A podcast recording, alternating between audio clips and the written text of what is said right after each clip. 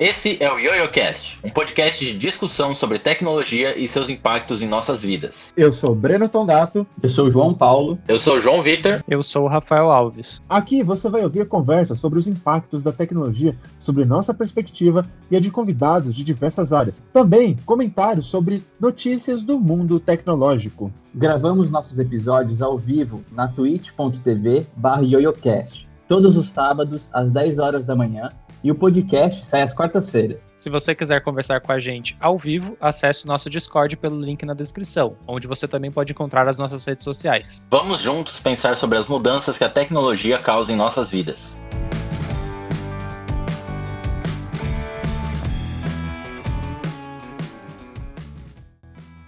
A cultura da produtividade. Eu não sei se vocês estão familiarizados com isso, mas é fazendo um briefing do que é a cultura da produtividade é o fato de esperarem que nós estejamos sempre disponíveis, sempre produtivos, e a gente vê um aumento disso é muito grande agora que grande parte do trabalho é home office, né? Muitas pessoas estão ali não conseguindo separar a, a, o profissional do pessoal, uma vez que está tudo acontecendo no mesmo lugar, e também isso está trazendo certos desconfortos. Então, hoje, como somos quatro personalidades da tecnologia aqui, com vivências diferentes, histórias diferentes e tipos de trabalho diferentes, e como cada um tem que ser produtivo de uma forma diferente, trouxemos esse tópico de discussão hoje.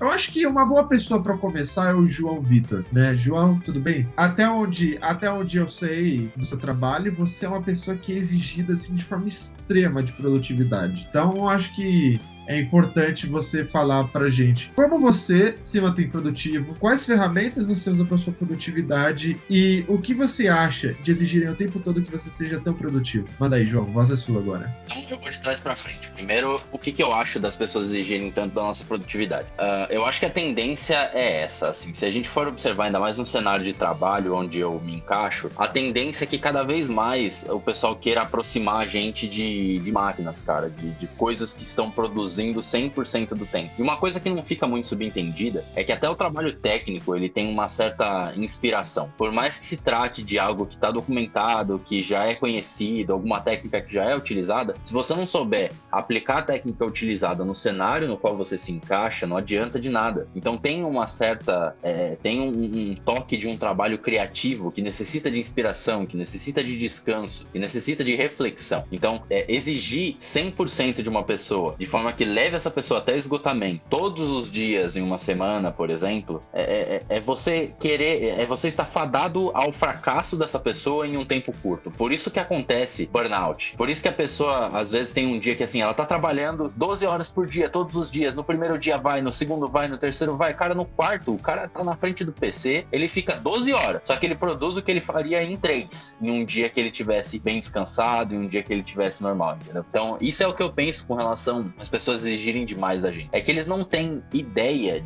do que é estar na pele de quem está sendo exigido. Não adianta de nada eu estar tá num cargo de, de, liderança e querer demandar que todos os meus funcionários façam várias horas extras e, e estejam sempre entregando coisas e cada milésimo de segundo que eles não mostraram para mim que eles estavam trabalhando é uma perda de dinheiro e perda de tempo, entendeu? A gente tá falando de pessoas. Pessoas têm seus tempos. As pessoas precisam de tempo para descansar, para praticar atividades físicas, para conversar conversar com outras pessoas. Então, se você retira isso, você está retirando da pessoa aquilo que transforma ela em uma pessoa e distancia as pessoas de máquinas por si só. Porque se a gente conseguisse é, fazer máquinas que programam ou, enfim, executam as tarefas, é bem capaz que esses caras colocariam essas máquinas no lugar. Eles não estão nem aí para ter pessoas capazes, para ter pessoas boas de discussão e etc. As pessoas, é, em alguns cargos de liderança, muitas vezes só querem ver resultados, sendo que elas não veem o processo como parte da criação dos resultados. Mas enfim, é parte da minha opinião com relação a isso. Agora, tendo em vista que eu estou inserido nesse cenário, eu tenho que jogar conforme o jogo dita, certo? Então, uh, eu preciso me manter produtivo, eu preciso trabalhar bastante e eu preciso gerar resultados. Então, o que, que eu utilizo para conseguir atingir isso? É café. É a força, a força motriz, né, da, da produtividade Com é certeza. o café. A partir disso, a gente começa a adotar outras técnicas. Exato. Só que, cara, tem que tomar um certo cuidado. Eu, eu de verdade, tipo, o pessoal que tá ouvindo, eu não sei se vocês se veem vem numa situação dessas, ou em algum dia vocês podem entrar numa situação dessas. Só que, cara, é. Da mesma forma que o pessoal fala, para ter cuidado com drogas pesadas e tal, tipo assim, café é uma droga, sabe? Então fica ligado, não vai ser um abuser, porque eu, eu mesmo já abusei de café na época que eu tinha sensibilidade maior e eu passei mal. Dá para você passar mal sim. Dá pra você ir pro hospital porque você tomou muito café, tá? Dá para você ficar bem zoado. Então, assim, toma um cuidado. A gente tá falando de café aqui, mas não é incentivo nenhum. Se você não precisa disso para ser produtivo, não, não utilize, tá ligado? Eu tô fazendo uma brincadeira, só que vamos ser um pouquinho conscientes nisso daí. Agora, além de drogas, a gente também utiliza algumas ferramentas para se manter produtivo. Então, o pessoal fala bastante aqui do Notion. Eu acho muito bom, é uma ferramenta muito legal para você poder fazer anotações e poder categorizar as coisas. Só que assim, o Notion no meu dia a dia, ele acaba sendo um pouco pesado. Então, ele é uma ferramenta que é muito completa. Só que por ser muito completa, ele é, é, chega a ser um pouquinho mais lento ali. Então, no dia a dia, eu acabo não utilizando tanto. O que eu acabo usando mais são ferramentas para controle de desenvolvimento ágil. Então, essa, aliás, essa é a primeira técnica que eu utilizo no meu dia a dia, que é o desenvolvimento ágil, né? É a metodologia de controle de, projeto, de projetos chamada Scrum. Então, quem tiver interesse pode pesquisar um pouco mais sobre isso. Ela é inspirada em como as linhas de produção, de, de manufatura mesmo, funcionavam. Então, o pessoal categorizava as tarefas que eles precisavam executar, utilizava um quadro para controlar essa, essas tarefas o progresso de cada uma delas. E a gente transpôs isso daí para o cenário de tecnologia e utiliza isso para manter uma alta produtividade nesse meio. Uh, então, existem várias ferramentas que aplicam essas técnicas, que nem o Trello, por exemplo. Eu utilizo bastante o Azure, que é da Microsoft, ele tem uma ferramenta integrada lá que junta versionamento de código com controle de, de Kanban, de sprints e tudo mais. Então é muito legal você poder ter essa experiência integrada por lá. E cara, para ser bem sincero, a ferramenta que eu mais utilizo, assim, a, até tendo em vista o fato de que eu sou uma pessoa que se distrai muito fácil. Eu me distraio fácil e eu esqueço coisas e tipo eu tenho muitos projetos também. Então eu preciso saber exatamente o que eu preciso fazer em cada lugar. O que eu utilizo para isso, cara, no fim das contas, é um bloco de anotações. É um bloco de anotações. Eu costumo anotar as minhas coisas em um em um arquivo de Markdown. Eu não sei se o pessoal conhece, mas é uma linguagem de marcação tipo HTML, só que ele é mais simples. Então você consegue fazer, por exemplo, checklists, aquelas to-do lists assim, em um arquivo desse. Então o que que eu faço? Toda vez que eu vou começar alguma coisa nova no trabalho, ou às vezes até aqui pro podcast, eu crio um arquivo to-do e vou anotando lá as coisas. Aí você vai escrevendo tudo, vai discretizando. E, cara, para mim, ainda mais que, que tem essa dificuldade de às vezes me distrair muito fácil, discretizar o que você precisa fazer, cara, você detalhar o que você precisa fazer é a melhor coisa. Você ter é, objetivos curtos, facilmente alcançáveis, é, elencar as coisas que você precisa fazer, sabe? Bem, bem de pouquinho em pouquinho. Isso ajuda até porque vai ativar muito mais o seu sistema de recompensa no cérebro, porque a cada pequena atividade que você faz vai marcar que você já concluiu alguma coisa, então você vai detectar progresso. E detectar progresso é um passo muito relevante para que você tenha vontade de continuar. E você também vai saber o quanto falta para você terminar, o que é, às vezes é, é muito motivador para você conseguir dar continuidade nas tarefas. Cara, eu acho que é basicamente isso daí. Essas ferramentas que eu uso no dia a dia e, e vocês? O que, que vocês usam por aí? Eu acho que fica mais sintético se a gente passar primeiro por uma rodada. Eu acho que o João ele foi assim a ponta do iceberg de algumas coisas que a gente pode discutir. Eu vou então pedir pro Rafa e pro João Paulo falarem apenas do tópico como vocês veem a cultura da produtividade em relação ao ambiente que vocês vivem. Depois a gente pode começar a fazer uma rodada de, de, de ferramentas ali, que o João também, João Vitor,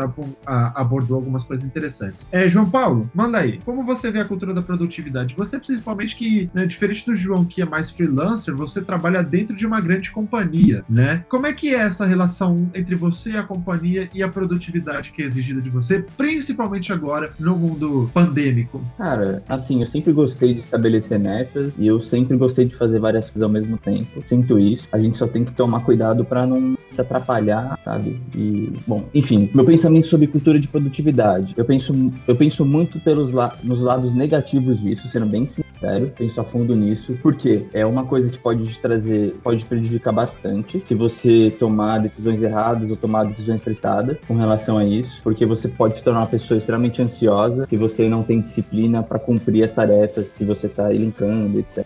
Tudo aquilo que o, o João, fazendo um gancho do que o João Vitor estava dizendo, tipo, elencar as coisas, etc. Mas muitas vezes isso pode trazer um lado negativo de você não conseguir cumprir com as coisas e ficar mal. Isso eu penso bastante, porque isso já aconteceu comigo. Então, esse é um lado, porém, o outro lado da moeda é pode ser algo muito bom, porque a partir do momento que você consegue cumprir com o que você estava exigindo ali, aquelas tarefas, você elencou, por exemplo, você vai começar a se sentir bem porque você está estimulando seu sistema de recompensa, né? Provavelmente. E isso vai, vai te trazer descargas químicas no seu cérebro que você vai se sentir bem. Isso vai fazer bem pro seu humor, que vai afetar tudo, né? Enfim, a gente pode se aprofundar mais um pouco, mas é mais ou basicamente isso. Eu vejo os dois, as duas, os dois lados da moeda, sabe? Mas acho que a gente consegue discutir bem aí. Ô, Rafa, e você? A gente que trabalha mais próximo do outro, né, que tem essa, essa perspectiva mais acadêmica no que tange a produtividade, como é que é para você a sua relação com o mestrado, a produtividade e o que você tem que, que produzir? Porque, do meu ponto de vista, com a minha experiência, é uma esfera totalmente diferente da deles. Deve ser diferente do ponto de vista que o, o nosso, a nossa produtividade vem muito mais de nós, é muito mais interna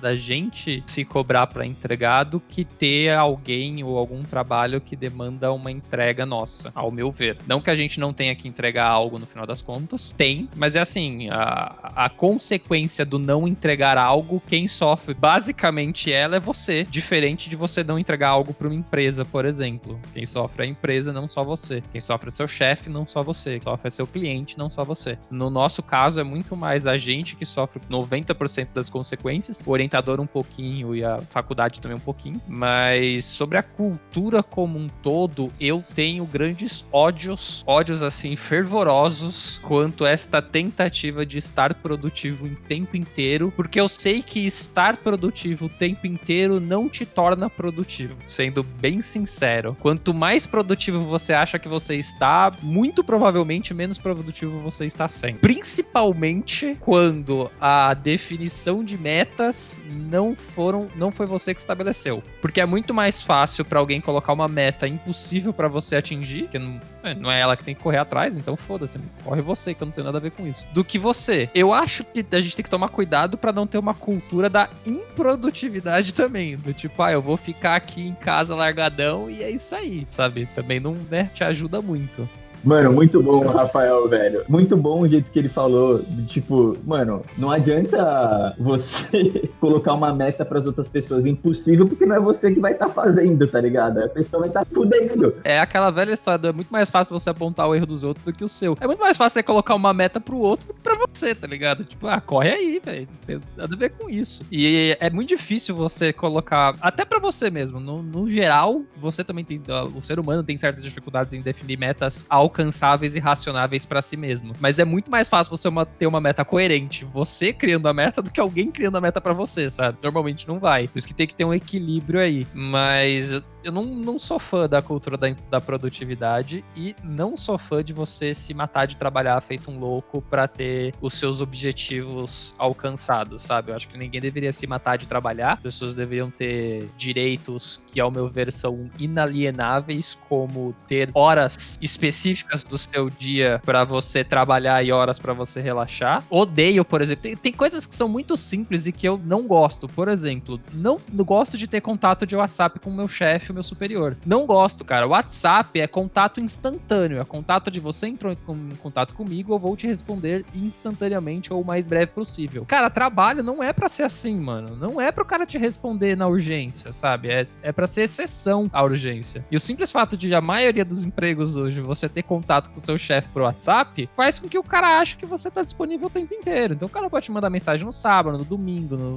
Você se estressa, só que você engole porque senão o cara te manda embora. Eu vou pegar um gancho do que você falou, dessa coisa do chefe, né? Você tá lá disponível. Porque eu, particularmente, eu passei por um, diferentes espectros da cultura da produtividade desde que eu comecei a trabalhar, né? Ali, eu, eu, na verdade, desde a iniciação científica que eu fiz lá no laboratório de internet das coisas, né? Eu comecei a ter um contato mais próximo da cultura da produtividade. Porque lá no laboratório, no começo, eu tinha que fazer parte não só do meu projeto de iniciação científica, mas também comecei a me envolver com assuntos meio que, de certa forma, gerenciais ali do laboratório, estava auxiliando em algumas decisões pequenas, comecei a, sabe, a cutucar algumas outras esferas dentro do, do laboratório, participar de eventos. Então, né, para administrar todas as partezinhas, fora as aulas que aconteciam também normalmente, né? Então, para conseguir cuidar de tudo, eu comecei a ter que ser muito produtivo, certo? Porque o projeto de iniciação científica, com atividades do laboratório, com as aulas, cara, é difícil, é difícil. Então, eu comecei ali a tentar desenvolver técnicas de produtividade. Falhei em todas. Não era nada produtivo, abandonava, eu ia sempre pro projeto que estava me agradando mais. Então, se em determinado momento eu achasse, eu cansasse de uma coisa que eu estava fazendo, ou estava numa, numa etapa difícil, por exemplo, do projeto de iniciação científica, e eu estava com mais vontade de fazer apresentações do laboratório IoT, eu ia para as apresentações do laboratório IoT. Pois bem, isso se tornou um problema quando, por exemplo, eu fui fazer um projeto freelance, logo que acabou a graduação, né, para uma grande companhia metropolitana de São Paulo, e lá eu, eu, como eu já tinha essa cultura e me sentia culpado, poxa, eu sou responsável pelas atividades que eu tenho que realizar, eu caí na armadilha que o Rafael falou, colocou, que é muito mais fácil colocar uma atividade impossível para você fazer do que a pessoa que está te dando atividade, porque não é ela que vai fazer. E eu caí nisso diversas vezes, diversas vezes, porque durante a,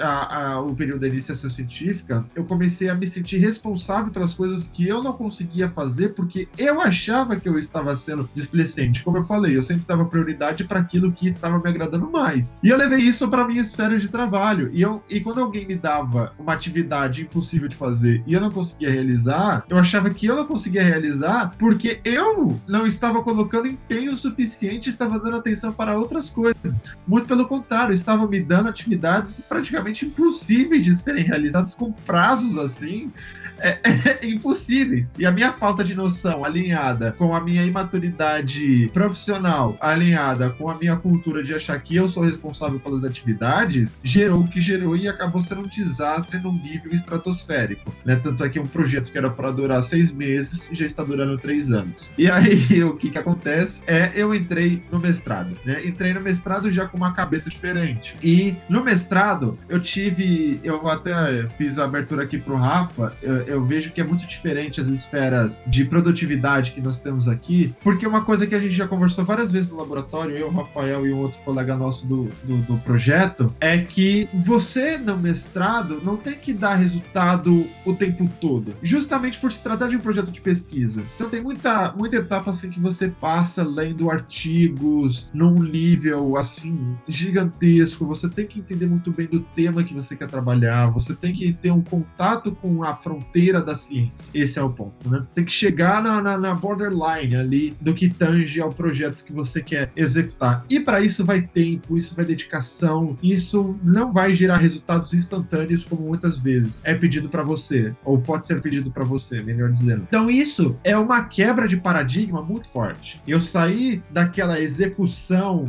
ferrenha, cara, faz o projeto em três dias, instala fibra ótica, tô brincando, não instalei fibra ótica, mas faz assim coisas que impossíveis de serem realizadas em prazos impossíveis de serem feitos. E foi para uma esfera em que eu tava vivendo num local em que, cara, lê, é só isso que você precisa fazer. Entenda do que você vai fazer. Eu falei, peraí, eu preciso executar, eu preciso fazer coisas. Não, você não precisa, eu preciso que você leia. E nessa quebra de paradigma eu tive um contato que foi quando eu percebi o que eu tava fazendo lá no, no na outra empresa, no outro trabalho, tava completamente errado, certo? E aí que eu venho com essa parte de que eu concordo plenamente com o que vocês falam falaram, e a cultura da, da, da, produtividade ela está tendendo a transformar a gente em escravos, né? Eu percebi que eu fui praticamente um escravo ali, né? Tudo bem, eu era pago, eu que coloquei o preço sobre as coisas que eu estava fazendo, mas cara, teve coisas que eu tive que fazer que puta que pariu, é, sabe? E eu não percebia porque eu não tinha essa noção da cultura e a exigência da produtividade. E se vocês tiverem também considerações para sobre isso, como é que a cultura da produtividade para vocês, galera? Como é que é exigido de vocês? Vocês já tiveram contato de perceber que vocês estavam é, sendo absorvidos por essa massa de produtividade que é exigido de vocês o tempo todo? Porque eu, particularmente, eu, eu não digo que eu cheguei, mas eu acho que eu tava prestes a encostar na síndrome de burnout ali em determinado ponto da minha vida profissional. Eu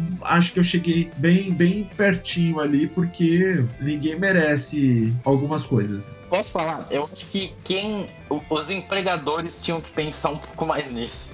Eu acho que o pessoal não pensa muito nisso. Só que, para mim, cara, eu percebo que eu tenho altos e baixos. Então, muitas vezes eu deixo a minha saúde, assim, dar uma piorada para eu conseguir ser produtivo. E às vezes isso me pega tão pesado que eu prefiro, tipo, restringir muito mais o meu horário a eu vou fazer nessa janela as coisas, porque eu preciso dedicar pra minha saúde, para atividades físicas e tudo mais. Então, eu já vivi situações dessas, de altos e baixos e de transitar entre uma coisa e outra para manter a sanidade, porque senão não ia rolar, tá ligado? Eu tô, mano, pra mim na mesma, tá ligado? Exatamente o que o João falou. Tipo, são altos e baixos e cara, tem muita coisa que é aleatória, isso que é foda. Tipo, chega do nada, sei lá, demandas muito, muito, muito altas e você não consegue se programar às vezes direito, sabe? Tipo, porque tem, tem as prioridades que o Breno tava falando, né? então, realmente, isso acontece, cara. É altos e baixos, mas você tenta ao máximo adequar a sua vida pra você se restringir em um determinado período para cumprir determinadas tarefas, né? Eu acho que isso é vida de adulto, tá ligado? Duas, duas coisas que eu queria tocar. Eu já vou entrar nesse assunto que o João Paulo falou, que eu acho que é muito interessante.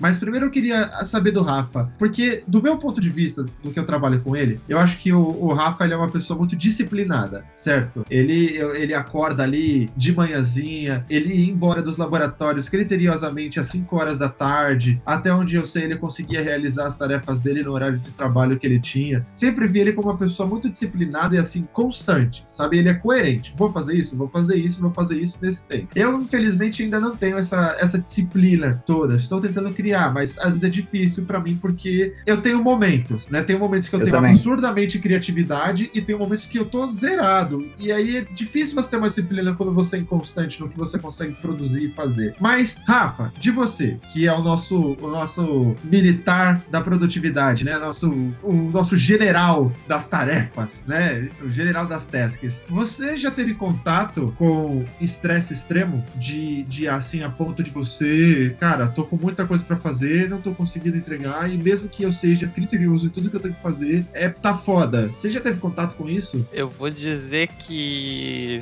Sim e não. Sim, porque já tive contato, não porque não durou mais que uma semana. Eu não, eu não deixo as coisas fugirem do controle. Mas você falou de eu ser uma pessoa muito disciplinada. Eu acho que eu sou, mas eu só consigo ser porque eu sou extremamente privilegiado. E eu, eu sou sempre muito aberto com, quanto a isso. Eu sou uma pessoa assim que eu tenho muitas poucas tarefas para ser, ser, feitas todos os dias. Eu já acho que deixei isso muito claro aqui zilhões de vezes. Então eu consigo falar, cara, é, deu, deu cinco horas, é meu horário e tô indo e valeu, gente. Tchau aí pra vocês. Só que eu sei que tem gente que vai ter pressão externa, sabe? De você, sei lá, ter que trabalhar mais para ter, pagar o convênio médico, para pagar a comida no dia seguinte, para não ser demitido do seu trabalho, pra, sei lá, botar dinheiro na mesa, enfim, tem, tem um monte de outras coisas que eu acabo não tendo que me preocupar, sabe? Porque eu já tenho uma vida financeira de certa forma estável, então o meu trabalho me basta, digamos assim. Só que eu acho que grande parte disso também é um, é um alinhamento da minha expectativa, saca? É, eu acho que, como eu já, como eu já, já sou minimalista há muito tempo, eu alinho muito minha expectativa. Então, assim, eu não sou uma pessoa com grandes ambições. A minha ambição principal é ter tranquilidade, que é o que eu tenho hoje, saca? Eu quero manter ela pro resto da minha vida. Então, assim, eu acabo tendo pouca pressão externa. Eu nunca precisei trabalhar com um chefe, digamos assim. Meu chefe é o meu orientador, que sei lá se dá para considerar isso uma relação de chefe, porque pronto, meu trabalho depende de mim. Se, se eu não trabalhar, não tem entrega. Se eu não entregar, não tem meu título, sabe? E o meu orientador fala, ah, legal, se não for você, tem outros 500 para orientar aqui, sabe? Não é tipo, eu não preciso entregar um produto para alguém que tá dependendo do meu trabalho, que eu acho que é o, o, grande peso que você tem quando você tá no meio corporativo. Então, acabei não tendo. Tem momentos assim que eu sinto que eu tô menos improdutivo e isso começa a me incomodar, mas eu não deixo isso me incomodar muito tempo porque eu já tento resolver ali na semana, no dia, mudando minha rotina, mudando a forma de trabalho, criando outra ferramenta. Então, eu, eu acho que é, assim, é fácil você ser disciplinado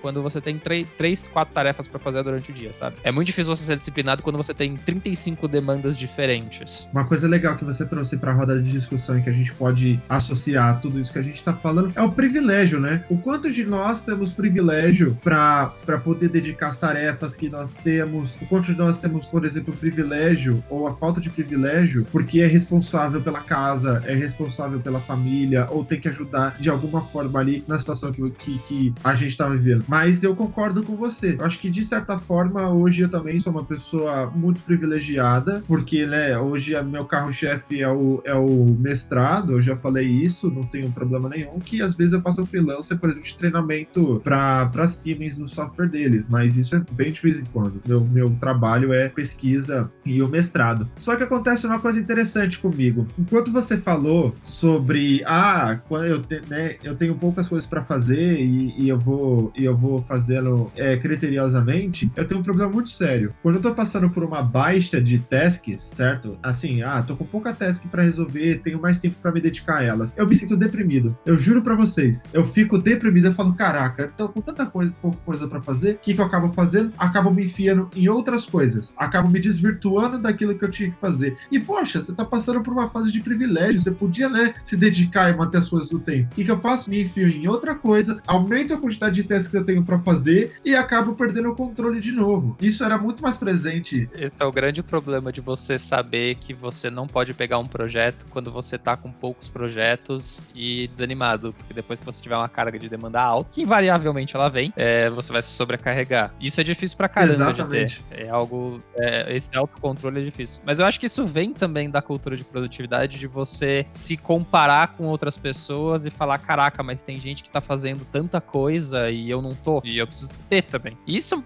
é, é um problema que a gente vê.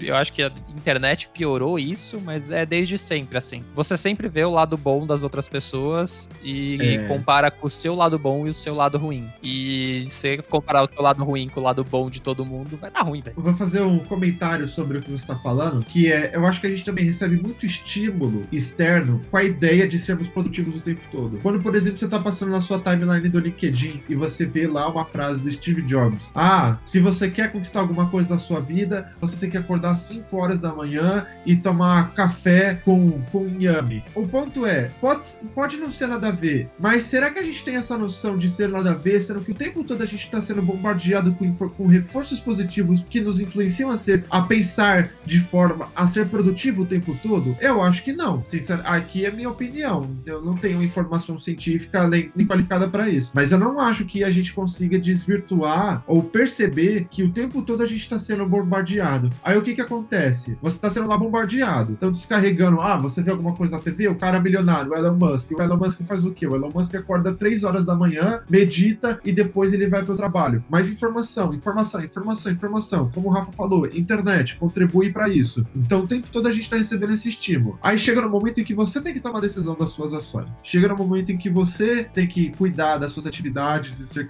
criterioso, como por exemplo o Rafael. O que, que acontece? Você já está enviesado pela, aquele, pela aquela quantidade de estímulo que você recebeu, o que vai contribuir para você achar que você tem que ser produtivo e tira a responsabilidade, por exemplo, do seu empregador, que acha que ele também recebe estímulo. Aí que tá a questão. Essa pessoa que está, de certa forma, coordenando o seu trabalho, também recebeu estímulo o tempo todo na rede social. E como ele tem, de certa forma, um, um, um exercício de poder sobre você, ele vai carregar isso para os subordinados dele, né? Ou para os liderados dele. E vai cair sobre você, que também está recebendo estímulo e acha que tem que ser produtivo. E aqui a gente começa a criar um ciclo vicioso, porque o chefe do chefe também recebe estímulo. E o chefe do chefe do chefe também recebe estímulo. E a gente vai criando uma grande rede de estímulos de produtividade e pessoas que se que têm relações com outras trabalhistas que vai carregar isso e, cara, pronto, vira uma bolha. Aí você quer ver o negócio explodir Fácil, bota todo mundo em quarentena no meio de uma crise sanitária e todos os países vão pra merda. Acaba onde a gente está, não é? De certa forma. Você pensa que nenhum, nenhum, nenhum, tem 173 países no mundo. Nenhum consegue ficar mais de que três meses em lockdown. Nenhum.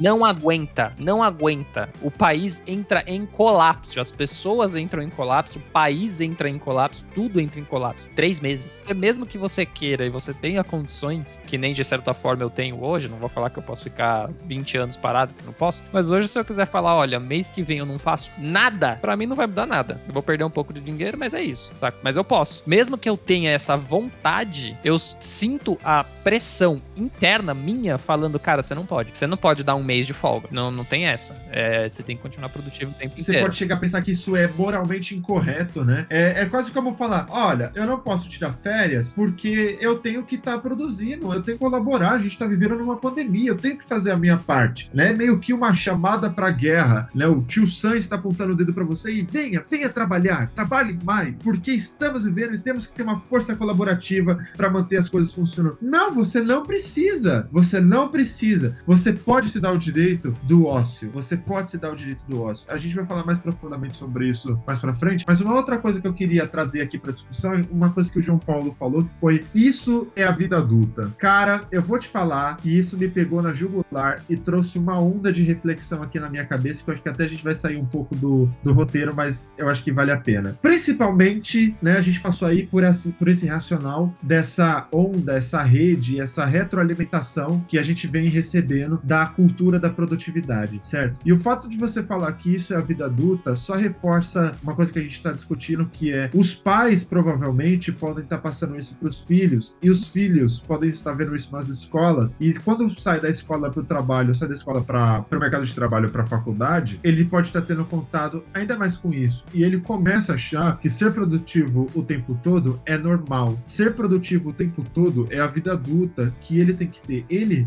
a partir do momento que ele é adulto e responsável por si, ele tem que ser produtivo. E gente, cara, é- isso isso me deixa preocupado. Isso me deixa eu não quero que pessoas se suicidando, isso Você se torna uma máquina, né? você se torna uma máquina, e a gente falou um pouco da síndrome de burnout, né? Que o, o, o, o princípio da síndrome de burnout é a depressão. E a gente já discutiu isso em outros episódios, a gente falou um pouco sobre isso no episódio do trabalho remoto, sobre redes sociais, de que o princípio da depressão é ansiedade. Então a gente não tá mais só produzindo pessoas ansiosas por causa da, da tecnologia em si, né? Que tem todo um racional envolvido. Se vocês quiserem entender melhor como é que a tecnologia gera ansiedade, assistam um episódio da- das redes sociais. Mas a, rede so- a, a- a ansiedade está vindo também das relações trabalhistas, de que as pessoas estão achando normal ser produtivo o tempo todo. O que, que vocês acham disso? Vocês acham que a vida adulta é ser escravo da produtividade? Eu acho que é bem errado, mas é o que acontece, é um fato.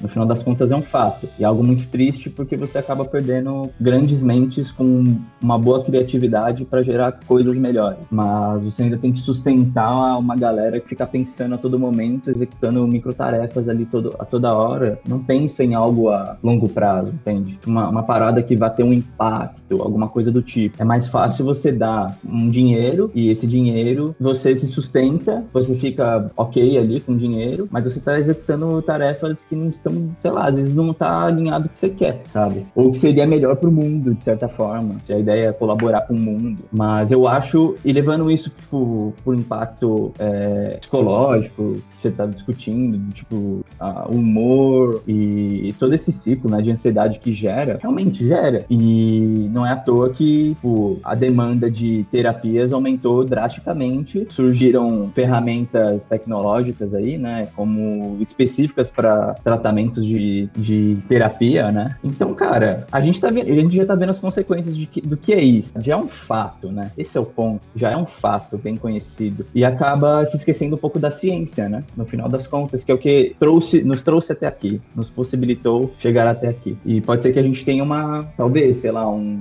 um período parado, ou sem evolução científica pesada. Será que a gente pode estar gerando também isso? Porque, cara, assim, nossa, dá pra, dá pra prolongar muito, dá pra descer no funil com esse assunto. Do tipo, por exemplo, a gente vê é, corrida espacial, etc. Tipo, porra, cara, tem uma coisa, coisas muito legais acontecendo no mundo, tá ligado? A gente não foca nisso, sabe? Essas coisas legais, cara. Tipo, vamos explorar, assim, o universo, mano. Foda-se. Também vamos explorar a Terra, mas com bons olhos, entende? Vamos explorar a Terra, não no sentido de explorar ela para tornar ela o nosso combustível, tá ligado? Meramente um combustível. Porque a Terra é isso. Se você for ver, ela é usada para isso hoje em dia. Ela é explorada para criar energia, entende? Basicamente. Energia para manter as estações de trabalho. Estações de trabalho que é para você se manter produtivo. É um ciclo. É, cara, no final das contas, a Terra, o nosso planeta, ele é tipo, o combustível, ele é o trabalhador que a gente colocou para trabalhar pra gente no sistema montado hoje, sabe? Tipo, hoje quem trabalha pra gente é a Terra, mano, entende? Tudo que a gente tem, a gente tá consumindo dela, no final das contas. E não, não sei se deveria ser assim. Ou se, será que existe uma outra maneira? Talvez essa seja a vida, de fato, entende? Porque tudo que a gente tem vem da Terra. No, no Rafa, você, o que, que você acha disso? Você, você vê que a vida adulta é ser produtivo o tempo todo? É normal isso para você? Ou você acha isso anormal e é uma deficiência que está sendo gerada por meios externos? Eu, eu vejo que isso é normal do sentido de que é um fato. É, é o que o João falou. É assim, você queira ou você não queira, é assim que a roda gira. Eu acho que não é assim que a roda deveria girar, sendo bem sincero. Exatamente. É, eu tento fazer com que a roda não gire desta forma, mas infelizmente é assim que a roda gira. É assim que as pessoas. Em momentos de adaptação, você até roda um pouquinho com ela, mas você tenta sair, tá ligado? Tipo... A, a minha, a, minha, a minha filosofia de, de, de, vida é assim: a roda tá sempre girando. Tem gente que fica presa girando a roda o dia inteiro. Eu decido quando eu vou lá roda, girar ela, sabe? Eu escolho conscientemente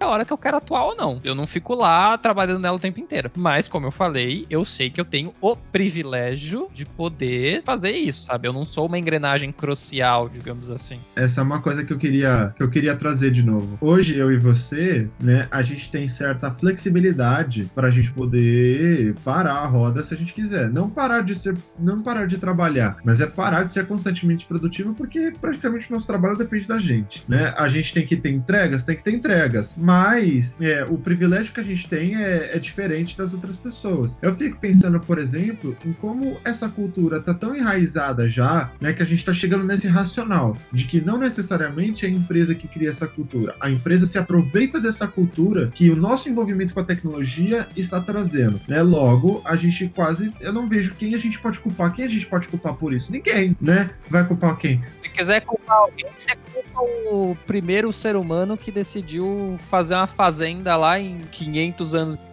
que decidiu que ter nômade não era mais legal e começou a fazer sistema produtivo. A gente então não pode culpar alguém, né? A gente, ah, porra, quem é culpado? Cara, não dá. É a consequência do que já tá acontecendo, né? Exatamente. Mas o que é complicado são duas coisas do meu ponto de vista. As empresas se aproveitarem disso, certo? Uma forma, eu tava até lendo sobre isso, coloquei um material no, de pesquisa que a gente fez. Uma forma que eu, que eu entendi de, de fazer isso são a, aquelas startups extremamente divertidas de se trabalhar, né? Colocam pula-pula, colocam sala de jogos, colocam uma piscina de bolinha, deixa o pessoal trabalhar sem mesa, não é? Deixa o pessoal trabalhar sem mesa, ninguém tem lugar fixo, você pode sentar em qualquer lugar e trabalhar. Isso é uma forma de iludir, né? De iludibriar você, porque uma coisa que eu li, eu acho que foi na matéria da, da Wired, se eu não me engano, é que isso é uma forma de você transicionar do horário das nove da manhã às 5 horas da tarde, 9 to 5, né, que o pessoal fala, pro horário é 996, que é das 9 da manhã às 9 da noite, 6 dias por semana. Por quê? Porque essa, essa ilusão de que você tá trabalhando num parque de diversões acaba, é uma armadilha, né, que acaba prendendo você e se aproveita da cultura que você já tem dentro de você, de acordo com seus estímulos externos, de que você tem que ser produtivo. Pô, tô num lugar confortável e a empresa tá precisando de uma demanda minha, eu vou dar para ela. Eu quero dar para ela. Não, eu ia falar justamente que esse bagulho aí é uma ilusão, cara. Porque assim, ó, é, que nem eu vejo o pessoal do Itaú, que eles têm sala de videogame, sala de música e tal. Você vai me falar que se eu parar no meio do meu expediente e eu for uma hora jogar um play, o meu chefe não vai ficar puto comigo. Que porra é essa, cara? E que você não vai ter que pelo menos compensar essa hora de trabalho, assim, no mínimo.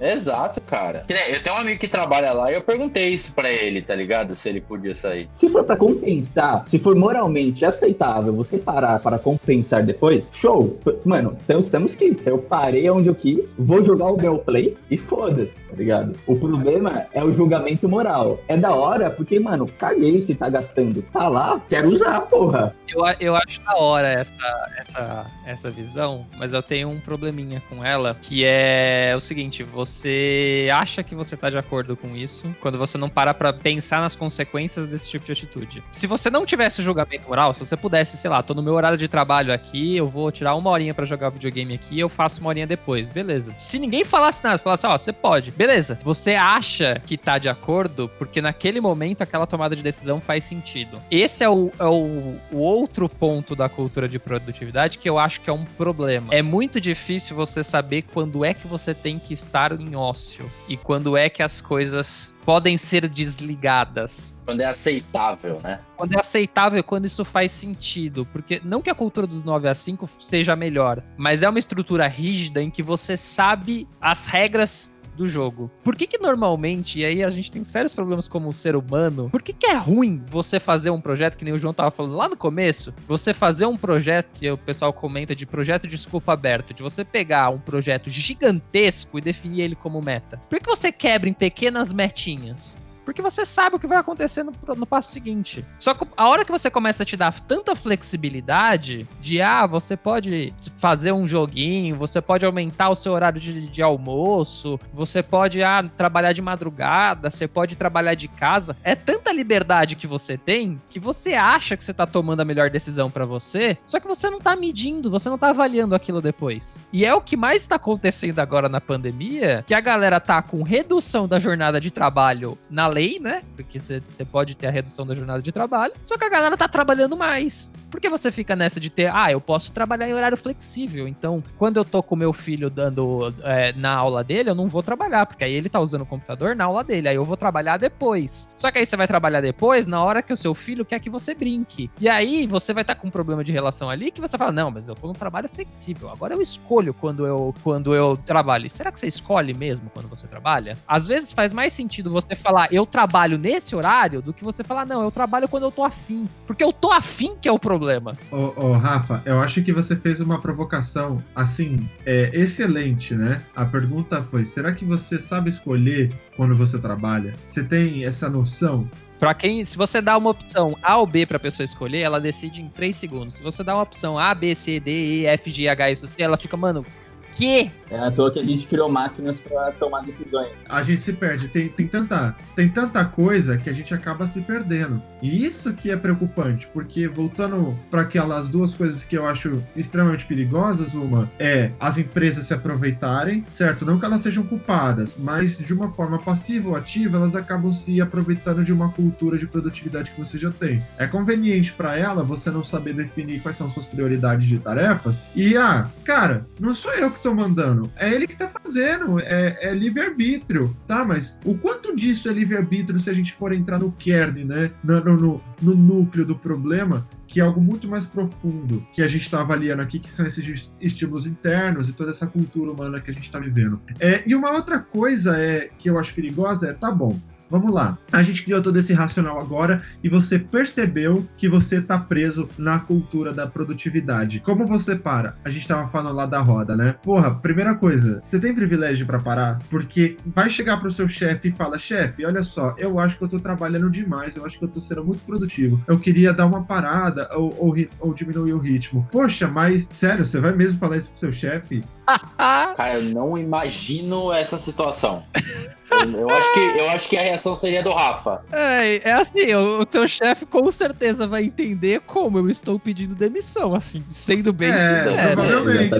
É, e aí, aí a gente entra num, num, problema muito mais. Não vou dizer que é profundo, eu, eu acho que ele é igualmente perigoso. Que é o seguinte: é, Cara, a empresa se aproveita, de, a empresa, de certa forma, se aproveita da cultura da produtividade que a tecnologia e a sociedade têm criado na nossa cabeça. Por outro lado, algumas empresas podem não querer se desfazer da cultura da produtividade. Ela não cria, mas ela abre mão. Só que, mano, será que a culpa é da empresa, velho? Porque, mano, no final das contas, é tipo, é o que há, tá ligado? É uma realidade, é assim que funciona, mano. Não é culpa da empresa, tá ligado? Foi aquilo, eu, não, não é, não é culpa da empresa. Mas o, o ponto que eu coloco é: a partir do momento que eu percebi que eu estou autoconsciente, que eu estou preso na cultura da produtividade, e eu vou tentar externalizar isso, é cabe a um externo também reconhecer que eu estou passando por isso, entendeu? E aí, se eu não tenho é, é, é, estímulo para sair, se, olha só, não é culpa da empresa, mas eu achei as palavras certas. Se eu não tenho estímulo para sair da cultura da produtividade, certo? Eu vou cada, ficar cada vez mais preso nisso, achando que é uma coisa normal, quando na verdade não é. E o que eu culpo, não só as empresas, mas qualquer relação que exista entre alguém que é produtivo e alguém que se aproveita da produtividade, é que a pessoa que é produtiva não recebe estímulo para deixar de ser produtiva. Esse é o ponto. E a partir desse momento, eu começo a achar que aquele que exige que você seja produtivo o tempo todo é culpado sim, porque ele tá, ele pode não perceber que existe uma coisa muito mais profunda acontecendo dentro de você. Você quer ver um exemplo? Eu não lembro onde eu vi isso. Eu acho que foi um dos documentários da, da HBO, é, é, que estavam falando sobre somente é, o, o outro lado do Vale do Silício. E teve um cara, ele trabalhou, se eu não me engano, no Facebook. Ele era assim um cara excelente. O cara chegou, sabe, num cargo alto de, de lá no Facebook. O cara é extremamente produtivo e quem deu a entrevista foi a esposa dele. Por que foi a esposa dele? Porque esse cara entrou na síndrome de burnout e se matou atropelado por um trem. Ele se matou atropelado por um trem porque ele estava deprimido, porque ele não estava aguentando mais ser tão produtivo dentro da empresa.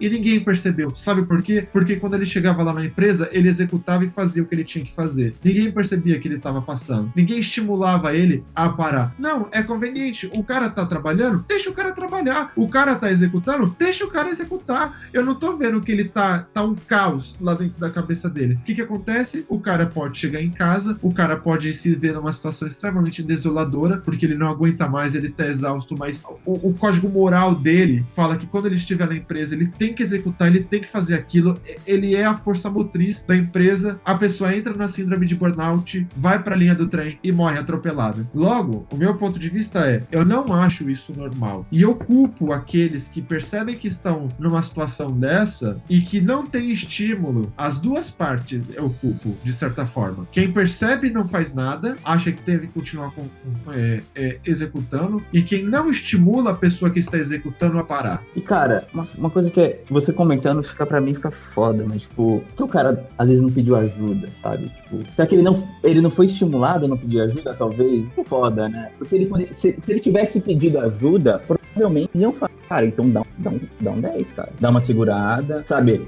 É, é, aquilo que eu falei, João, do, do princípio moral. Uhum. Às vezes o cara, ele tá percebendo que ele tá numa situação complicada, de que tá difícil para ele, e ele chega na empresa e ele se depara com situações de que ele vê que as pessoas precisam dele. As pessoas precisam Sim. de mim. Eu digo isso porque era assim que eu me sentia naquele trabalho que eu falei para vocês no começo. Eu sentia que as pessoas dependiam de mim, entendeu? Eu preciso executar isso porque eu sou o único cara de TI nesse projeto, eu sou o responsável, eu sou sou a pessoa que está encabeçando isso, eu tenho que ser forte, eu tenho que ser a força motriz que Sim. vai manter isso aqui executando. Aí a pessoa coloca o quê? Coloca o trabalho dela à frente da própria saúde, que é algo que a gente estava falando com o João no começo do, do, da nossa conversa. Qual é a linha que você separa a sua saúde da sua produtividade? As pessoas sabem fazer isso e por isso que eu falo, os dois são culpados. Os dois são culpados em níveis diferentes. Aquele que percebe que está numa situação difícil, mas escolhe continuar a ser produtivo, certo? Eu acho que a partir do momento em que você percebeu que você tá numa situação difícil, você tem que pensar em formas de sair dessa armadilha, certo? Não continuar reforçando ela. E a, e, e a instituição, a pessoa que também exige, ou, ou é que exige, ou, o mecanismo, o indivíduo que não contribui com nada para que você pare. E isso, essa questão, essa, essa questão da depressão, às vezes pode ser uma coisa muito sutil, que a pessoa tá aqui feliz, tá rindo, mas por dentro ela tá um caos, certo? E é o que, que as pessoas tomam decisão? Elas tomam decisões com base no que elas veem, certo? Você tá vendo que você tá feliz, tá produtivo, eu vou deixar você ser feliz e produtivo. E, e, e, é nesse ponto que, que eu toco e que eu me preocupo. A gente tem que ser mais consciente, sabe, do que a gente tá fazendo. A gente não pode deixar virar uma fanfarra a, a, a questão do, do da produtividade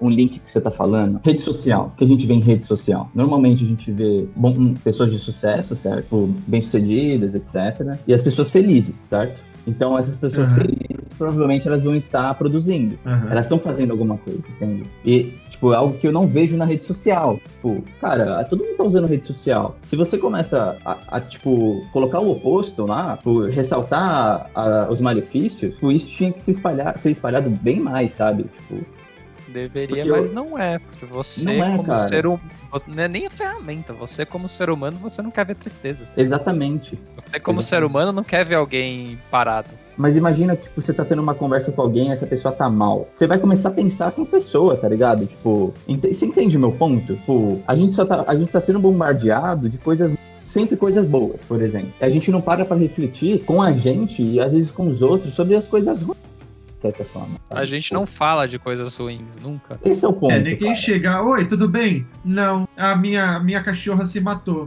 Ninguém fala isso. Exato, cara. Mentira, ela tá viva, tá? Ela não tá morta, gente. A Mika, a Mika está viva, ela só está dormindo. Eu, eu acho que o que você tá falando é o, é o grande problema como um todo. A gente não fala das nossas dificuldades, a gente não fala da- da- do- dos nossos pesadelos, das coisas ruins que acontecem, porque ninguém tá interessado nisso. Então, cara, que pena, né? Que ruim. não é o que o que as pessoas estão interessadas em ouvir e muita gente quando ouve esse tipo de coisa fala isso aí é frescura, sabe? Ah, você tá preocupado aí, meu filho? Tô muito pior que você. E não, duvido que esteja. Mas assim, é muito, é muito difícil, eu, ao meu ver, é muito difícil você perceber qualquer pessoa numa situação de dificuldade. É, o Breno deu o exemplo da empresa que percebe que o cara tá lá trabalhando que nem um louco e tá se matando e coisa e tal. Mas você, você, cara, você pode pensar no que deve estar mais próximo das pessoas. Que é, sei lá, seu parceiro, sua parceira. Você às vezes percebe que a pessoa tá mal e você fala, ah, ela tá continuando produzindo aí numa boa. Ela tá, mano, tá feliz, bem sucedido e coisa e tal. Até que a pessoa quebra do seu lado e você fala, mano, Eita, que, que Aonde? O que, que aconteceu? O que, que rolou aqui? Do- da onde veio essa depressão que eu não, não percebi? Porque é muito sutil a gente perceber isso, porque a gente não fala, saca? A gente não, não, não, não externaliza isso. Isso é algo que, pelo menos, eu agradeço muito do meu relacionamento, que a gente tem um, conversa muito sobre as, as nossas dificuldades e nossos perrengues na vida. Mas eu sei que isso não é comum, isso não é natural, porque as pessoas olham e falam, cara, você, você tá me pondo pra baixo com a sua tristeza. Eu Exatamente. não quero ficar perto de você. Eu vou ficar perto de quem é bem sucedido. E aí Foda, vem né? aquela desgraça da- dos coach maldito que fala: você é as cinco pessoas mais bem sucedidas da sua vida. Se você tá no meio de um monte de gente bosta, você vai ser gente bosta também. Tá bom, e quem é que vai lá ajudar a gente bosta a sair da, da bosta? É, irmão. Porque se todo mundo quiser só o melhor, desculpa, não, não vai. Isso é pra tudo, sabe? Se você estiver sempre preocupado com o melhor em tudo, vai dar merda. Porque essa galera que tem problema, porque, cara, você vai ter problema na sua vida. Em algum momento você não vai ser o cara foda. Em algum momento você vai ser a merda. A hora que você for pra merda, já era, você perdeu. Você não vai conseguir lidar, né, com, com a merda. Porque você tá tão constante pensando que você tem que ser o máximo, você é o bom, você é o bem, você é os cinco bem-sucedidos, que quando você se depara com uma situação de que você, cara, você é o medíocre daqui, você É, você simplesmente não consegue parafuso. lidar. É, mas Por isso que eu, eu É, acho, é. eu acho que as quedas que essa galera que tem privilégio, que tem cargo alto e coisa e tal, elas são mais drásticas porque elas acabam sendo mais bruscas. A queda de quem tá com menos privilégio e mais, é, mais dificuldades, ela é uma queda mais lenta. Entendeu? É, tipo, não, não, não chega na pessoa, sabe, se suicidar, mas chega na pessoa passar 40 anos da vida dela infeliz e quando morrer se arrepender da vida inteira que ela teve. É, eu tenho, eu tenho uma boa participação nisso, é, que é, dado a inconsistência do meu trabalho, eu me vejo muitas vezes nessa situação, que é, tem horas que eu tô me sentindo o máximo, que eu tô ali no auge da minha existência, e tem horas que eu sou tratado igual um bostinha qualquer que tem, que, tem que ter, mendigar financiamento externo, tá ligado? Isso aí. é, é, é, é complicado. E, e quando eu tenho essas, essas quebras bruscas, tipo, cara, eu tava aqui e fui lá pra baixo, o que que acontece com, a meu, com o meu psicológico? Faz a mesma coisa, seu psicológico desaba. Eu fico extremamente deprimido. E às vezes eu, eu, eu acho que eu consigo lidar, de certa forma, bem com isso, porque eu não me matei, nem me cortei até hoje. Espero que sim, mas se precisar conversar, estamos aí. É Ah, exatamente. obrigado. Obrigado. Eu não sei, eu não sei A o número do, do CVV. CVV, né? Centro de Valorização à Vida, mas podia passar aqui assim também agora.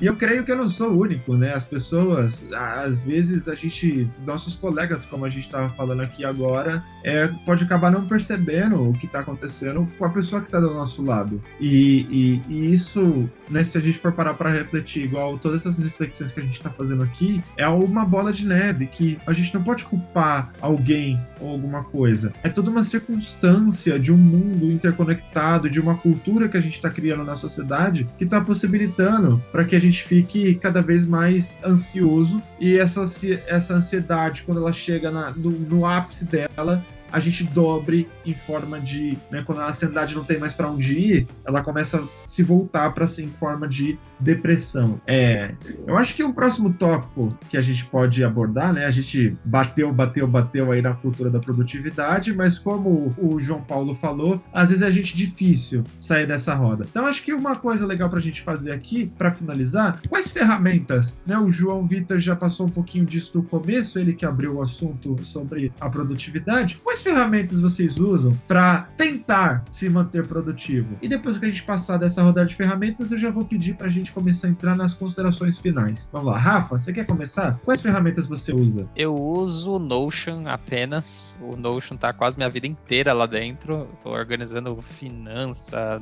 nota, reunião, diário, postagem, conteúdo que eu li, coisa que eu quero lembrar. Tá quase tudo lá dentro. A única coisa que não tá são as reuniões, porque o sistema de reuniões dele é meio ruinzinho. Mas se um dia tiver o calendáriozinho que nem um Google Calendar ou um Outlook lá, já aí é 100% tá tudo lá. Mas uhum. eu acho que eu vou ser até um pouco mais. É um pouco mais de detalhista, mas um pouco mais simples também. Para que se eu posso deixar, se vocês entrarem na minha bio do Instagram, vai ter lá a parte do In The Making aberta para vocês poderem olhar. Mas eu fiz no Notion uma listinha. Não sei se vocês já chegaram a ver. Tá até aqui em cima, que são os hábitos que eu tô querendo criar. Oh, que legal. Eu defini que esses são os hábitos que eu tenho que preencher para sentir que o dia valeu. Uhum. Pra sentir que o dia valeu a pena. E eu falei, olha, eu cumpri isso aqui, é um dia. Então, assim, mesmo num dia ruim, um dia assim que, que eu não consigo fazer merda nenhuma, é bem provável que eu consiga cumprir essas tarefas. Porque as tarefas são bem simples. A primeira é treinar digitação no Kiber, que é um, uma plataforminha para você aprender a digitar mais rápido. Ah, obrigado pela dica. Eu tô precisando disso. Cara, é muito legal. É muito da hora, porque ele trabalha com um algoritmo de inteligência artificial, então ele vai aprendendo conforme você vai digitando. É meio besta uhum. no começo, porque ele começa com três ou quatro letras. Aí você tem que ficar repetindo, tipo, E, E, L, L, E, E, L, L. Mas, cara, é assim, eu, eu comecei com 44, 45 palavras por minuto de média. Hoje eu tô com quase 60 palavras por Cara. minuto. Então, assim, é, é surreal. É, é bem da hora. Mas é isso, é 10 minutos lê alguma coisa por pelo menos 30 minutos, aí lê alguma coisa e entenda. Se pode ser um artigo, pode ser um livro, pode ser uma notícia, pode ser qualquer coisa. É alguma coisa. Eu não, nem especifiquei. Uhum. Escrever no meu diário, é, meditar 10 minutos, e aí eu faço um tracking de, do tempo que eu uso de celular e quantas vezes eu desbloqueio o celular. Que por sinal é o que tá na página inicial do meu celular para eu saber quanto que eu tenho de uso de celular. E é isso. Uhum. Fiz isso uhum. durante o dia, eu me tornei produtivo. Daqui a seis meses eu coloco alguma coisa nova nova para somar nessas tarefas. Mas é isso. Então você vê que mesmo num dia ruim, em duas horas dá para resolver essa lista. E mesmo assim, se você entrar na lista, você vai ver que tem dias que eu não fiz. Uhum. Tem dias que meditar não rolou. Tem dias que ler não rolou. Só que é, é, a, é a regra dos dois dias. Esse aqui eu furei a regra, mas é a regra dos dois dias. Você não pode furar um hábito por dois dias consecutivos. É, você regra furou a regra dos dois dias duas vezes ali. É a meditação. É porque é sábado e domingo. eu me perco nos meus horários porque muda a rotina, e aí eu não lembro de fazer isso. Mas é isso, eu faço meu tracking de produtividade dessa forma. É isso. Fiz isso, uhum. eu posso falar, hoje foi um dia produtivo. Hoje foi Cara, um dia que isso. valeu. Pode ser um dia merda, pode ser um dia assim, que o trabalho não rolou, sei lá, deu tudo errado, o mundo caiu, eu não, não, não tinha comida na geladeira, qualquer coisa. Se eu fizer essas tarefinhas, se eu fizer essas tarefas, é o suficiente. Mas uhum. de ferramenta é o Notion, eu tô usando tudo lá no Notion. E você, João Paulo, como é que é o negócio para você aí da produtividade? O que, que você usa para ser produtivo? Ah, mano, uso o meu cérebro, assim, mas tô brincando. Nossa, guarda tudo na cabeça? Aí é difícil. Eu tento, eu tento, é eu tento usar, eu tento usar muito o calendário, fazer blocos diários, as coisas. Normalmente é o que eu faço. E uso o Google Test para fazer um, uma anotação breve ali coisa. Basicamente isso que eu uso, é o que eu, é o que, é o que eu uso de tracking, assim. Eu lembro de uma conversa que eu tava tendo com o Breno e com o Rafa, que o Breno falou sobre os diários, aí eu tipo, achei interessante começar a anotar nos diários. Não consegui ainda, tipo, é um hábito que eu não criei, mas eu achei interessante. Aí eu tô tentando fazer. Coloca um papel em cima do seu teclado. Pode crer. Eu comecei assim. Foi assim que eu comecei no Notion. Eu tinha um post-it na frente da minha tela, assim, ó. Escrever no diário. Aí eu falei, tá bom, agora eu vou sentar e dar uma escrita aqui. Nice, boa. Porque eu tenho, tipo, o que eu escrevi no diário era muito, sei lá, a cada seis vezes eu sentava e escrevia umas duas horas, tá ligado? Alguma coisa. Só que, tipo, sei lá, escrever é gostoso, né? Você vai refletindo, é da hora. É bom. É, é, é bem, bem tranquilex. É, o, o João Paulo já abriu aí, né? O, o, que eu faço, eu sou um grande adepto do diário escrito, eu tô até com ele aqui, né? Que eu vou anotando aí as dicas de que o Rafa passou hoje, falou de Fallout 4 e o Keeper. Eu também eu uso um misto de várias coisas, na verdade, né? O, o diário é, é, a minha, minha ferramenta principal. Lá eu anoto, eu escrevo, eu desenho, eu coloco tudo que tá na minha cabeça, eu externalizo no meu, no meu diário aqui, na minha caderneta. Só que, ah, eu preciso de alguma coisa um pouquinho mais robusta robusta, porque o diário ele é muito aberto. Eu vou pro Notion, faço como o Rafa, tenho muita coisa no Notion. Todo o meu mestrado, né, toda as etapas, os processos, coisas que eu tenho que realizar, calendário do mestrado,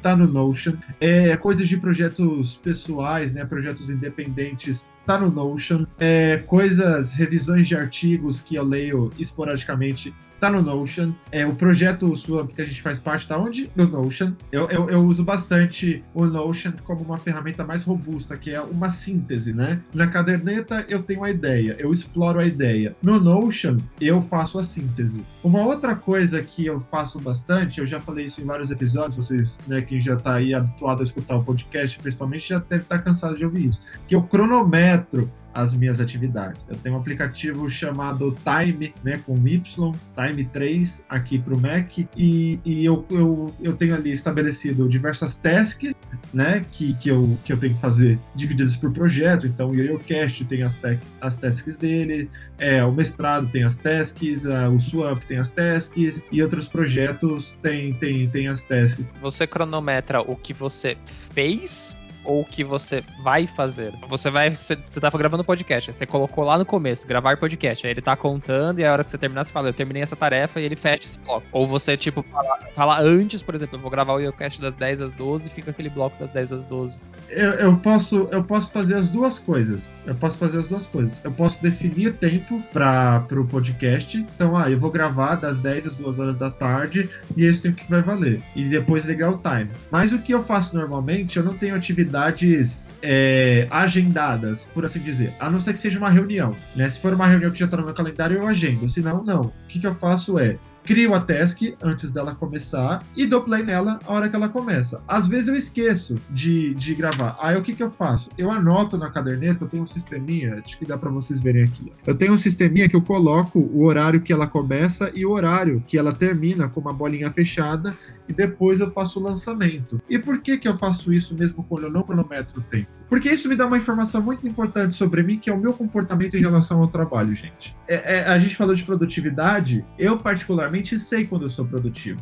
porque eu cronometro meu tempo. Eu tenho uma cultura, estou fazendo isso desde fevereiro desse ano, né? Então eu já tenho ali um padrão que já pode começar a ser percebido de que horas eu sou produtivo, que dia da semana eu sou produtivo, até no ano, quando no ano eu fui mais produtivo. Isso é uma informação muito interessante, porque eu posso ser uma pessoa produtiva, fazer parte da roda, só que de forma consciente daquilo que eu tenho que fazer, de quando eu tenho que fazer e do que eu posso fazer. Isso é uma, uma dica valiosa que eu dou para vocês. A cultura de se cronometrar o tempo de tasks de vocês não é para ah, preciso controlar as coisas, é para vocês se entenderem. É quase um exercício de introspecção, né?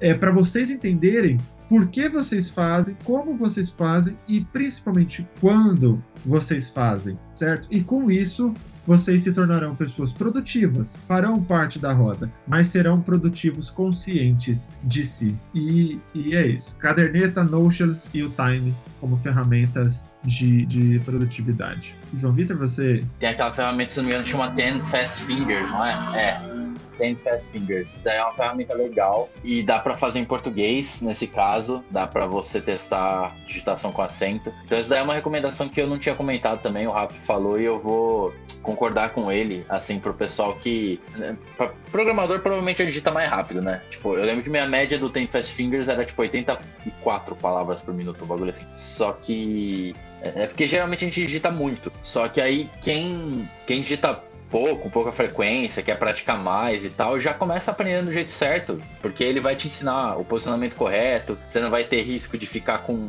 ler, sabe? Lesão de esforço repetitivo por estar utilizando só dois dedos de cada mão ali para digitar, e aí você só faz o mesmo movimento o dia inteiro, toda hora, entendeu? Então, capaz que até te ajude um pouco. Eu acho que é uma boa dica, pessoal. Então, eu já tinha comentado com relação a a Kanban, a, o pessoal utiliza a metodologia ágil, Scrum, isso, para poder fazer gerenciamento do, dos próprios projetos e tal. É, eu acho que é muito legal porque você pode, é uma metodologia genérica, né, que você consegue aplicar para qualquer tarefa que você for executar. Basta você dividir em entregas o que você quer fazer, dividir essas entregas em tarefas e elencar a prioridade das coisas, vai estimando e vai executando. Uh, eu estava comentando também com relação àquelas listas de, de to-do, é o que eu mais uso, assim, para manter produtividade de fato, as listas, as to-do lists é o que eu mais utilizo. Então, para quem não programa, o Notion é um bom lugar para você fazer to-do lists, que, que nem o Rafa estava mostrando lá. Você pode criar uma tabelinha, você vai colocando os checkboxzinhos e vai só, você só clica em cima já era. Ele conclui. Só que para quem programa e às vezes uh, você quer ter um pouco mais de dinamismo, o que eu costumo fazer? Eu utilizo algum editor de texto para programar, geralmente. Então, ou eu tô num, numa IDE, que nem o Visual Studio Studio, ou eu tô num editor de texto que nem o Visual Studio Code, que é relativamente famoso, é bem famoso para quem trampa nessa área. É, eu instalei uma extensão nele de Markdown, que você pode escrever código é, nessa linguagem de marcação e ele mostra, ele mostra bonitinho para você. Então dá até para você estilizar do jeito que você quer e tal, uh, com CSS. Aí você pode criar suas listas lá por dentro, que é o que eu faço. Eu deixo minha tela dividida ali, então eu vou programando de um lado, escrevo minha lista de tarefas do outro, e aí conforme eu vou concluindo, eu só escrevo um xizinho do lado, ele já mostra na minha tela, ele atualiza em tempo real ali, ele vai mostrando para mim o que, que eu tô concluindo e tal. Então o, esse feedback, esse acompanhamento que eu faço das tarefas é, acontece meio que em tempo real, sabe? Eu vou marcando, eu vou executando, já olho do lado, marco, continuo e tal. Então é, é uma ótima ferramenta, deixa bem ágil assim para o dia a dia, sabe? Você não ter que ficar trocando de programa e tal. Você deixa a tela. Eu costumo deixar meu editor em full screen ali, me ajuda a não perder o foco também. Aí eu deixo full screen o negócio com as tarefas de um lado, o programa do outro e o simulador no outro monitor, sabe? E aí eu vou executando os negócios, vou marcando e não para mais. É interessante saber o que você tem que fazer para você conseguir ser produtivo, né? Muita gente não sabe o que tem que fazer. Então, só um conselho aí pro pessoal, tipo, tenta elencar o que você tem que fazer de verdade, que é importante, aí você vai sair mais fácil, sabe? E nem sempre o que você tem que fazer é o que o seu chefe quer que você faça, tá? Exato, mano. Exato. Tipo, tem, seja crítico. Seja, seja crítico, tipo, com uma demanda, tá ligado? Alguma coisa. Cara, às vezes você tem que, mano, se você é pago pra apertar o botão lá, tipo, você tem que apertar o botão o dia inteiro, tá ligado? Mas se você tem a opção de questionar o trabalho, faça, tá ligado? Eu acho que esse tópico pode até abrir o, o, o final aqui do nosso episódio de hoje, né? Que são as considerações finais. É, já que o João Paulo já começou a dar uma intro ali das considerações finais dele, João, o que mais você tem a dizer pra gente? É, suas, suas final considerations. Cara, considerações finais. Só toma cuidado, assim, tipo, de verdade, porque pode. Você se cobrar muito, pode ser, pode ser foda, assim, tipo, de aguentar as coisas. E se você tá, se você tá vendo que você tá precisando de ajuda, tipo, que o negócio tá tendendo ao lado do burnout, etc., tome cuidado, assim, peça ajuda, de verdade. Não tem que ser. Tem que. O, o machão, na verdade, é o que pede ajuda. Então não tenha medo de pedir ajuda. É mais isso. E se tá dando tudo certo, se você tá feliz, sendo produtivo, fazendo as suas tarefas, tipo, isso não tá te prejudicando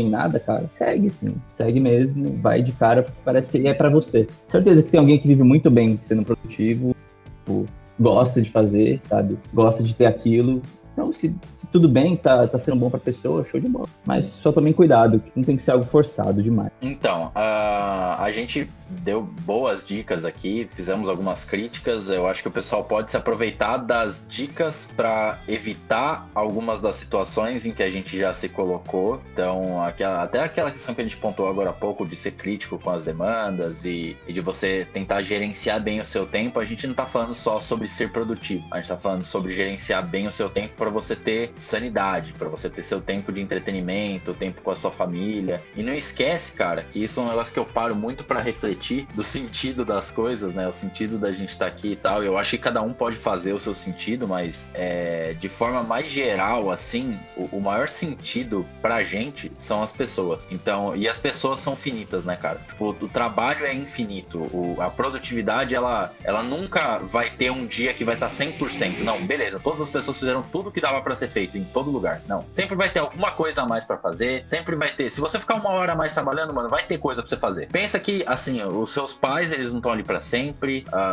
o restante da sua família, enfim, a, a galera, até o seu anima, animalzinho de, de, estimação, ele não vai estar ali para sempre. Então aproveita um tempo com eles, tira um, um, tempo desse, desse tempo que você tá dedicando aí, super focado no, no trampo, super produtivo e tal, e aproveita com as pessoas que estão ao seu redor, porque um dia elas não vão estar mais e, e o trabalho que você deixou de fazer, você vai poder fazer no outro dia, mano. Por mais que o chefe enche o saco, por mais que alguém fale, porra, nossa, precisava de... Tá bom, você não vai levar a empresa à falência, né? Só que, tipo, sabe, saiba distribuir bem o teu tempo, toma cuidado com o João Paulo falou. Se precisar de ajuda, procura alguém que possa te ajudar. Não segura para você e, e, assim, não é porque o cara é teu chefe que ele pode levantar a voz para você, tá ligado? É, eu já passei por situações estranhas que eu respondi na mesma altura porque eu não tô nem aí. Eu acho que eu, eu mereço respeito da mesma forma que as pessoas querem o respeito delas. É, exatamente. Então, assim, ninguém tem direito de tratar mal. Você também não precisa tratar as pessoas mal. Pensa que pessoas são pessoas, por mais que elas estejam na empresa e sejam profissionais e falem com você com um linguajar diferente do que você fala com seus amigos, continuam sendo pessoas. Então, no fim do dia, elas têm sentimentos e ficam chateadas se você tratar elas mal. E vice-versa. Então, é basicamente isso. Vamos lembrar que o significado das coisas, no fim das contas, é que nós somos pessoas, nós temos pessoas pelas quais nós temos carinho e a gente deveria viver mais como comunidade e menos como pessoas querendo exigir resultados uma das outras. É isso. Indo então para minhas considerações finais, eu queria que as pessoas fossem mais minimalistas, sendo bem sincero assim, que as pessoas levassem em consideração tudo isso que a gente falou aqui e tentar se aplicar